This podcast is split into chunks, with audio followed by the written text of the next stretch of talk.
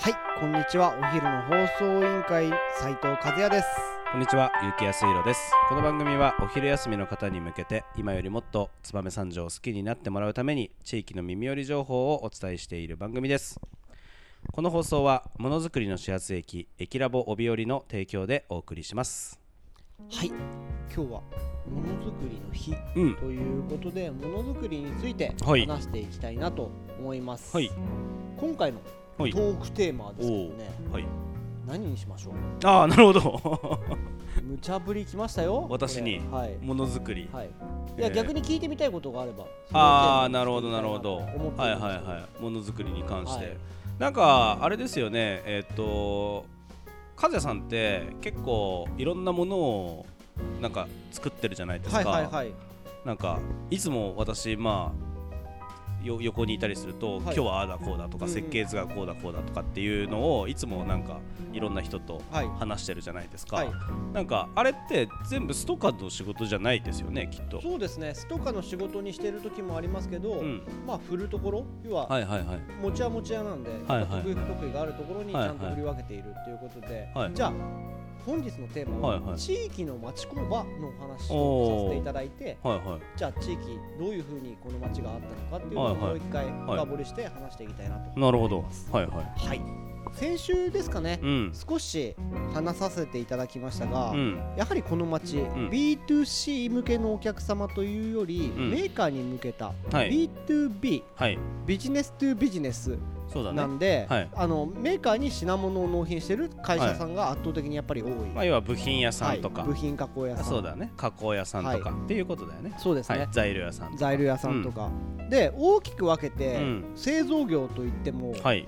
分類されていてですね、まあいろいろありますよね。はい。はい。材料メーカーもいれば、はい。商社さんといって、はいはい。あの大手から仕事をもらってそこに投げて、うん。適材適所に。なんで若干駅ラボとしては商社さんみたいなニュアンスに近い形のなるほどね。役割を、あのー、なるほど。駅ラボっていうのは照射機能があるわけだね。そうなんですよ。なるほどなるほど。なんで、はいはい駅ラボでできない駅ラボで知らないところはやっぱ聞いてん。アテンドしてあげるっていうことも駅ラボっていうのは非常に大事にしているところもありましてですね、はいはい、一社じゃできないようなね。はい、ですがやっぱり燕三条の強みをうん。生かすとなると、うん。やはり分業していて、うん、うんうん。本当にあのネジ屋さんって言ってネジを切ることしかできない会社さんもあるんですよ。あるよね。ありますあります。会社名が何々ネジとかって、うん、うん、あるあるある。やっぱ聞いたことあると思いますけど。ある。何々、はい。でも私の知ってる何々ネジ製作所は全然ネジ作ってないですけど、そうですね、はい。だからそういうのを 出発してやっぱり自分で価値を転換できるそうだね。多分創業した時はネジ屋さんなんだけど、今全然ネジを作らずに、はい。めちゃくちゃ忙しく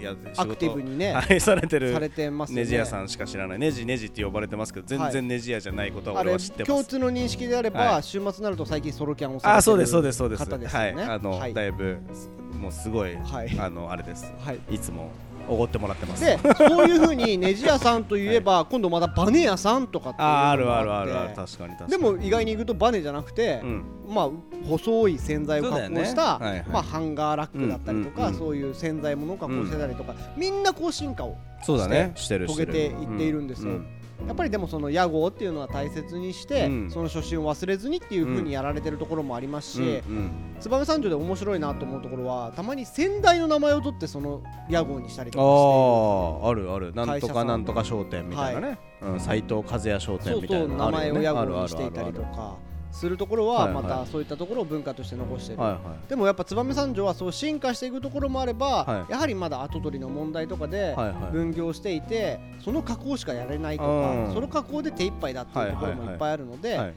やっぱり共存共栄しながら、みんなで協力している地域はい。なのかなというふうに思っています。なるほど。で僕が何を伝えたいかっていうと、うん。燕三条って、うん。この文化があるからこそ今成り立ってる地域であって、それはそうだね。はい。うん。だから大事にしてほしいなと思うのは、ちっちゃいからうんあの技術がないとかじゃなくて、うんうんちっちゃくてその技術に特化した会社があるからこそ、今の大手企業さんだったりとか中小企業で200人300人いるところが成り立っているっていう、そうだね。だから僕もたまにお客さんのところにいると、いるとやうんっぱ感謝されることが多いんですよ、なかなかやっぱエンドユーザーさんを扱っているはい。魚評さんだったらご飯を食べていただいてありがとうございました、うん。お客さんにも言われるじゃないですか、そうだねうん。美味しいご飯をいただきありがとうございました、ん。素敵な時間を過ごすことができましたって、うんで、えー、とじゃあ例題に挙げて申し訳ないですけど、うん。忠草さん村の鍛冶屋さんとかは、うん。包丁を売ったり、うん。キャンプ用品をこう販売した時に、うん。お客さんからレジで「いやーすごいいいものを手に取れましたありがとうございます」って言えるんですけど、うん。僕たち部品を作ってても、うん。納品してもハンコを押すだけとかなんですよ。そうだねまあその収めた人が使うわけじゃないからね。そうそう、ん。だからいや間に合ってくれてそれこそいいものを作ってくれてよかったとか、うん。間に合ってくれてよかった価格を調整してくれてよかった本当にありがとうって言われることが多いんですけど、うんうんその人が使うわけじゃないから何に対してのありがとうかっていうと仕事に対しての誠意に対してありがとうを言われることが多い。うん。だから作っていてうん僕たち自身もこれ何になるんだろうとかって思う時すごいあって。なるほどねたまにトヨタさんの仕事とかなのかは分かりませんけど車部品はいはい。の仕事をやる時があるんですけどこれは車の部品の一部ですって言われても。まあどこに何ね使われてるのかわからないね。なんじゃこりゃっていう。車の仕組みをわからないからね。っていうところもあって、うん。まあ、結構面白く製品作成に関わっているところがあるから、うんうん。まあ何が言いたいかっていうと、うん。さっきも言った通り、うん。そのでもその車の中の一部に使われる部品をうん。特化して作れるところがその会社しかないっていう場合がある場合、はい。その会社自体がなくなったら困るんですよ。そうだね。これ意外とあるよね。いや本当に。みんなさいやどっか別のところでやればいいでしょってちょっと思いがちだけど、はい。意外とできないんだよね。できない。そんな大事な部品がここだけしかできないなんてことあるのっていうことが結構あるよね。そうなんです。俺もそれはさちょっとびっくりだ。ものづくりに関わるようになって、はい。なんかえ？あの製品のこの部品ってここでしか作れないの、全国で、はい。い、や世界でみたいな。えそんな感じでいいの？みたいな。そうそう。のって結構ありますよね。はい。うんわかるわかる。でちなみにやっぱり今厨房用品だったりとか、うん。昔あったざるとか、うん。そういった部分でもやっぱりできた専門職の人がいなくなったからその廃盤になったりすることってよくあるんですよ。そうだね。調理器具とかうん。あの一般的に卸ではいはい。販売されてる商品とか、やっぱりその技術の継承がやっぱ伴わない、でもう一つの原因があるとしたら、うん。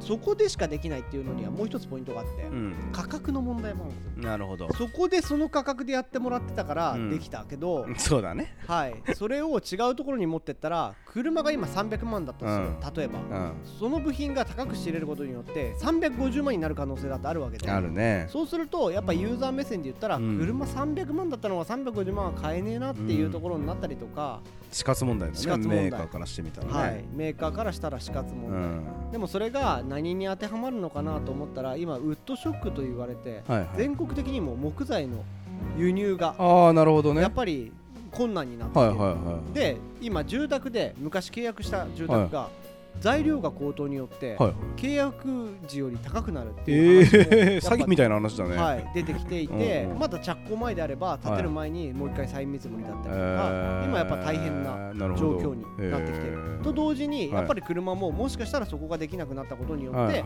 僕たち買う側ははい。苦労することもある。だからそういう企業をどうやって大事にしてどうやって継承していくかっていう話もやっぱ今今後のものづくりの課題なのかなと確かに確かに。この地域の課題だよね、はい。事業継承とそう。ねそうそう。だから人がじゃなきゃできないっていう作り方をしてるから悪い。んじゃなくて人が作ったことによって温かみを感じて安心した部品が使えるっていうこともうん。ポイントの一つだと俺は思っていますね。しやっぱり結局精度出そうと思ったら人の手なんだよね今のところは。はい。まだその、まあ、機械では出せない精度を人が出しちゃってるはい。じゃない、やっぱりこの俺たちの手のひらの感覚ってはい。多分その機械がやるようなな何コンマ何ミリうん。よりも繊細なセンサーを持ってるんでしょ、はい。多分俺たちの手は。そうです。なんか。そう思うとやっぱりそこがいらないような部品だったらいいんだろうけどね、はい。その精度が、はい。でもやっぱりそれが必要なそれこそ航空飛行機の部品とか、ロケットの部品とかってなってくるとやっぱりそのね小さい狂いがね、大変な事故になってしまって人の命に関わったりとかしてくるわけだろうからそうですね。新幹線の部品とかさ、はい。だからなんかそういった意味ではやっぱりでもどっちかっていうとさそのそこは超えられないって言ってるじゃないですか、はいはい。イーロン・マスクとかも。はい。なんかその AI で考えたり計算したりすることは多分これからどんどんコンピューターが進んでいくけど自動製造ではい。作るとか生み出すとかっていうところは結局人間の手にはかなわない。こっちの方が今度遅れてくるっていうよね、うん。その AI はどんどん進んでいって、はい。逆になんて言うんだろうまあ、経営判断とか、はい。その 設計図とかははい。AI が書いてくれた方が多分いいんだけどやっぱり最後作る精度を出すみたいなはい。のって人間を絶対にその機械は量ができないって言われてるわけじゃない？ですね。なんかまあ自動で製造するのが今どんどん主流になってきてるけど、はい。やっぱ最後の最後で職人の技みたいなところは多分人がやらないと今までと同じ、まあ、その設計自体を変えてしまわないと成り立たないだろうねきっと。そうですね、ん。だからそういうふうに考えるとやっぱものづくりうん。その技術の継承っていうのはなくてはならない。世の中にとって必要不可欠な存在であり続ける必要があるのかなってやっぱ思っているので、僕は今ちょっと新しいプロジェクトを何個かやっていく中で、うん。継承者うん。と後継ぎに焦点を当てて、今若い世代に対して少しちょっと一致団結するチームを作ってですね、おおいいじゃないですか。そこら辺の情報共有と交換ができ、うん。やっぱ後継ぎうんならではの問題はやっぱりあると思うんですよ。あるある。よく言われてたものづくりの街の後継ぎって言えばボンボンだとか、うん。2代目3代目だっていう風な話じゃなくて、うん。後継ぎがやっぱり世の中にどういう風に価値を変化をもたらして会社を発展させていくかうん。っていうことがやっぱり大事、ん。言ってしまえばまあ昨日も出てきましてまた申し訳ないですけど、うん。山井会長だって後継ぎなわけですよ。確かにそうだね。はい。でもその後を継いだことによって価値を変換させたことによってスノーピークというブランドがうん。世の中に出ていって、うん。世界に広まりつつある、うん。やっぱりその後継ぎがどういうふうに考えてどういうふうに進化させるかはあなた次第なので、うん。やはりこの前だなぜこれをやろうかなと思ったところは、うん JC に入ってない方とか青年部に入ってない後継ぎの方いっぱいいらっしゃるのでいるね。世の中の状況がやっぱり親対子うん。のせがれさんがいたんですよ。うんうん。でちょっと名前は伏せておきますけど、うんうん。うん今僕は良好な関係を結んでいますので、やうん。っぱり会社行っても「おい親父」とうん「やったんか」と。うん親父に向かってお前そのまあ付き合いは全然ないのに、うん。俺ちょっと怒っちゃって。なるほど。会社で「おめえやうん。親父ってなんだよ、うんうん。お前。社長らよな」っていうふうにちょっと言ってしまったんです、うんうんうんちょっとあまりにもやっぱり会社内なんで、はいはいい。くら身内のうん。状況でやられているかも分かりませんけど、うんうんうんうんやっぱりそういったところがうん。後々の亀裂につながるんだろうなって思っていて、うんうんまあ良好な関係だったらいいんだいいと思うんですけど、うんうんうん。まあやっぱりそうやっぱりその親対子っていうのは、うんいつか喧嘩別れをする時があるっていうところは、うんやっぱ最初にやっぱ会社では割り切ってほしいなっていう思いが込めて、やうんっぱそういった子たちをどんどんどんどん別の形で育成できたらなっていうふうに思っていて育成っておこがましいので、はい。僕が知ってる情報